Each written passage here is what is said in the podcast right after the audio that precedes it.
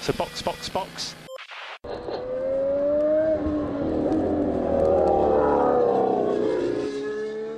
Bom dia! Sejam bem-vindos ao sprint de notícias do Box Box Box, sua pílula diária de Fórmula 1 para acelerar o seu dia. Hoje é terça-feira, 18 de abril de 2023, e essas são as notícias da Fórmula 1 que você precisa para ficar informado. MP1! Stefano Domenicali, mais uma vez dando ideias bizarras sobre o futuro da Fórmula 1. Felipe Drogovic procurando assunto, já que o caminho dele para a F1 está complicado. E a Ferrari, mais uma vez, fazendo gol contra sem nenhuma necessidade. Eu sou Felipe Junqueira. Eu sou Aninha Ramos e este é o sprint de notícias de hoje. Oh, really? Okay. Mais um dia e mais uma declaração esdrúxula do Stefano Domenicali sobre o futuro da Fórmula 1. Quando as equipes atuais reclamaram da possível entrada da Andretti, um dos pontos era que a taxa antidiluição, 200 milhões de dólares, era muito baixa. A Liberty disse que não, falou que estava tudo certo, mas continuou o assunto. Aí agora, o CEO da Fórmula 1, que teoricamente né, deveria tomar o partido da Liberty, passou para o lado das equipes, dizendo que 200 milhões é pouco e que a taxa precisa ser mais alta. Noves fora que existe uma possibilidade enorme da taxa ser zero se a Andretti resolver reclamar com as autoridades antimonopólio da, da União Europeia. Imagina alguém ter que fazer o investimento de criar uma equipe de Fórmula 1 do zero, ainda por cima ter que gastar 500, 600 milhões a troco de nada. Só doido para fazer isso, porque basicamente está jogando dinheiro fora. Então, assim, a, a, única leitura que eu consigo fazer é que o Domenicali passou por outro lado e concorda que ter só 10 equipes está de bom tamanho para a Fórmula 1 o que, assim, seria uma decepção, porque eu acho que é uma visão bem, bem míope sobre o futuro da categoria. É, em vez de ele pensar em só 10 equipes, que tal ele pensar em só 20 GPs? Seria bem melhor, né? Seria bem mais agradável, né? Bota mais equipes e menos GPs. Olha só, em vez de ficar correndo para lá e para cá de uma forma louca. O que eu percebo cada vez que esses assuntos surgem é que a visão de longo prazo das pessoas que estão decidindo as coisas estão tá um pouquinho deturpada. Não sei se o longo prazo deles é dois anos em vez de cinco, dez, mas tem algumas coisas que não fazem muito sentido. Inclusive isso, né? Quer dizer, a Liberty faz tanto para tentar atrair equipes, a FIA faz tanto para tentar atrair equipes. De repente, a Liberty fala: não, não, não. A Liberty, né? Não, no, na pessoa do Stefano Domenicali. Fala, não, não, não, pera, a gente vai ter que aumentar essa taxa aí. Não, não faz muito sentido. Só parece até briguinha de criança, sabe? Que não pode, não pode, não pode concordar com, com o coleguinha que você desgosta. Ele, ele nunca pode estar certo. Nunca na vida ele pode estar certo. Parece uma coisa que, assim, a Fórmula 1 achou que era uma boa, mais equipes. Aí começou-se, né, o processo de botar mais equipes, aí a Liberty mudou de ideia, só que não combinou com o pessoal da FIA. Então fica o pessoal da FIA fazendo todo o processo para botar mais equipes, e aí agora a Liberty trabalhando contra, basicamente. É, é muito estranho. Enfim, 2026 a gente descobre. Tem muita coisa para rolar até lá.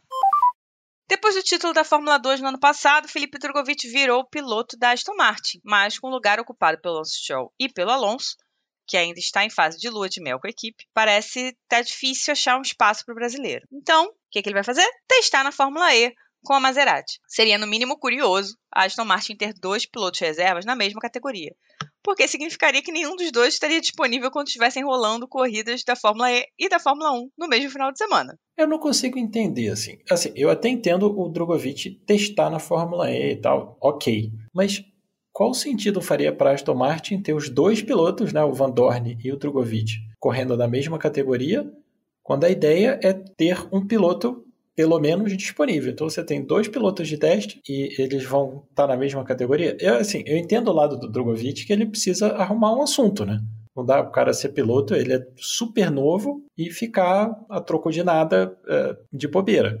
A gente viu com o Piastri como, como é que foi, né? Se ele, imagina se ele tivesse ficado onde ele estava, quem garante que ele ia ter tá correndo esse ano, entendeu? O Liam Lawson é um outro, outro exemplo ótimo. Já correu de DTM, já correu de carro esporte, já, já fez o diabo, porque não tem espaço para ele. Aí fica esperando, fica esperando, fica esperando, daqui a pouco aí passa a ser aquela coisa, não, agora ele tá velho. É, é agora passou, agora passou a época dele foi muito do que aconteceu com o Nick DeVries, né? Se ele não tivesse tido a oportunidade que foi né, completamente surpresa, porque apendicite é uma coisa que realmente não se não se prevê, é, lá, na, lá em Monza ano passado, ele não teria esse assento na, na AlphaTauri, não. Era um cara que todo mundo já tinha falado, ah, esse aí já foi, já passou a época dele, foi campeão da Fórmula 2, mas deixa pra lá porque já passou, né? E por um acaso do destino, o, o, álbum teve aquela apendicite, ele entrou, foi muito bem, e aí ele conseguiu essa vaga.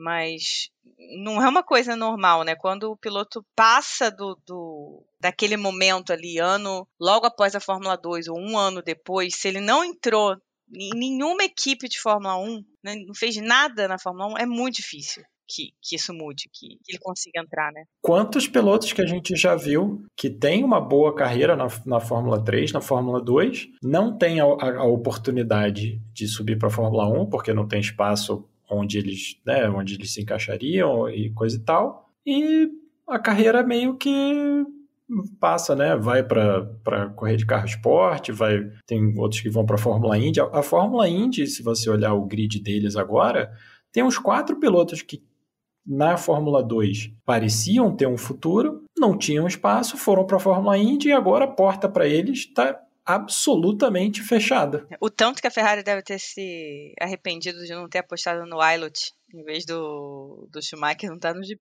Mas enfim. O Ilot, Fuoco, Schwartzman. A lista é, da Ferrari é enorme. É imensa. Falando na Ferrari, inclusive, tudo como sempre. Brigas internas, um monte de gente falando demais e o clima dando aquela azedada, enquanto os resultados vão indo de mal a pior. Aí agora, ainda por cima, não é nem alguém da equipe, né? É o pessoal da família do, do, do falecido comendador Enzo Ferrari falando mal de um patrocinador. É assim, é incrível para mim que a Ferrari continua caindo na mesma armadilha que eles mesmos criam. A Fórmula 1 com essas férias forçadas, né, agora nesse mês, Ferrari com três corridas que basicamente nada deu certo para aqui, em vez de juntar, falou assim, ó, vamos tentar salvar alguma coisa aqui em 2023, vamos ver o que, que dá para fazer com, com esse carro desse ano, ver o que que, né, para onde que a gente pode, pode caminhar com esse, com esse projeto e tal. Não, agora aí Fred Vasser, os pilotos e provavelmente alguns né, chefe de departamento vão perder tempo dando entrevista, respondendo jornalista, papapá, sobre um negócio que, obviamente, que não vai levar a nada. Assim, é, como que a equipe não consegue aprender com o mesmo erro? É, a Ferrari tem essa especialidade da casa, né, de, de, ter uma política interna que é mais caótica que a política da Itália e do Brasil, né? É, o Lapo Elkan, que é o irmão mais novo aí, que tem N problemas, é o bom vivant da família e tal, já foi praticamente deserdado pelo irmão mais velho, John Elkann, o presidente da Exxon, que é o grupo que é dono da Ferrari, é, falou no Twitter, né, no final de semana, que a Ferrari precisava de uma mão forte, precisava se unir, parar com politicagens e interferências externas e internas, é, porque só assim que é para frente. Até aí, Ok. Só que aí ele me posta uma foto que claramente ele fez propósito, porque ele foi lá no, no celular dele, com highlight, né? Com aquele é negocinho como se ele fosse fazer uma cópia, e deu highlight no Santander na foto. Tirou print da tela e postou a foto printada, com o highlight no Santander marcado. E ainda do outro lado, como né, no, o highlight acaba pegando tudo que está escrito, tá tem a TIM e outros patrocinadores que são italianos. Então, todo mundo já olhou aquilo e falou: cara, que isso. Mas até aí, bom, pode ser só alguém que não sabe mexer no celular. E aí alguém falou alguma coisa, alguém no Twitter fez um comentário, e aí ele responde: o Santander é um péssimo banco. É, além, além de ser uma história completamente idiota, né? O cara fazendo highlight, tipo, coisa de adolescente, assim, é, ridículo. Fora, fora isso, é incrível a, a desconexão entre uma pessoa que fala temos que parar com as brigas internas e nos unir, e imediatamente cria uma briga interna, sendo que ele não tem nada a ver com a operação da escuderia, fora um acidente de genético que ele nasceu na família e nem assim, não é que ele tenha um cargo, né, que, que tenha qualquer coisa a ver. Não, ele não tem nada. Então assim, é, é cara, é, é realmente é, é decepcionante você ver uma equipe que tem todas as oportunidades para dar certo. Ano passado tinha o segundo melhor carro, durante um tempo tinha o melhor carro depois foi caindo, ficando para trás. E ao invés de pegar e, e usar todos os recursos que tem, fica nesse, nesse tipo de baboseira. É realmente incrível. O John Elkann, o presidente né, da, da, Exxon, lançou hoje um comunicado aos acionistas da Exxon, não da Ferrari, da Exxon, falando, entre, entre N outras coisas que tem relação com a Exxon em si, sobre a Ferrari e como há mudanças a caminho, que está todo mundo focado em mudanças de estrutura na operação para que a operação funcione melhor. Então, obviamente mandaram o Lapo Elkan apagar o tweet, que foi o, o grande o grande estopim da situação, né?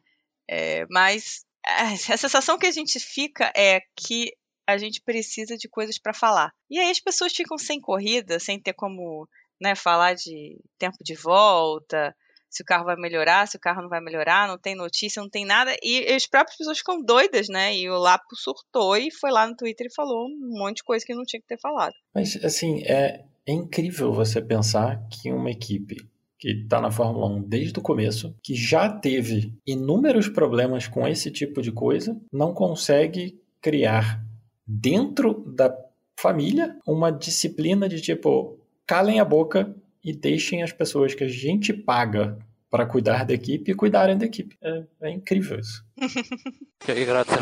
Ótima terça-feira. Cuidado com a tração na saída das curvas e voltamos amanhã com mais sprints de notícias do Box Box Box. Fantastic, guys. Really, really good. Great job. Se você quiser escutar mais, é só nos procurar no Spotify, Google ou Apple Podcasts. E se quiser saber mais sobre o Box Box Box, estamos no Twitter e Instagram com o nome Cast Box Box Box. Você pode também mandar um e-mail para podcastboxboxbox@gmail.com. Se você quiser dar um apoio para a produção de todo o conteúdo do Box Box Box, pode fazer pelo Pix. A chave é o nosso nosso e-mail ou usar o Apoia-se ou PicPay. Sendo que com os dois últimos você pode fazer uma assinatura para dar aquela força mensal para o Box Box Box. That's the end. Thank you. You can jump out. So box box box.